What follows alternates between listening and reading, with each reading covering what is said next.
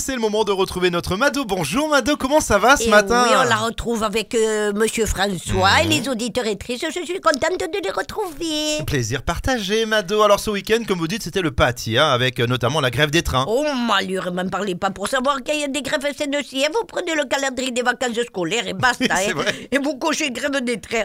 Oh, on ne peut pas les critiquer. Pour ça, ils sont réguliers, les cheminots. Comment ça voulait dire que dans d'autres domaines, euh, ils ne sont pas réguliers Mais vaille, s'ils pouvaient être aussi réguliers pour les horaires des trains. C'est vrai qu'il arrive souvent que les trains soient en retard Mado. hein. Vaille que sur les piquets de grève, ils sont toujours à l'heure, oui. Qui est parti ce week-end, malheureusement. Il y avait des agriculteurs sur la route, hein.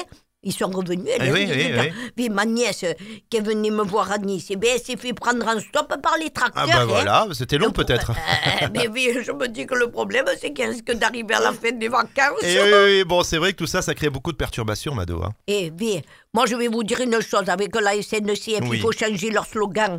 C'est que c'était un train peut gâcher un autre. Oui, vous oui, le oui, connaissez. bien Ben, sûr, bien Maintenant, il sûr. faudrait mieux dire une grève peut gâcher une autre. Et ciao vive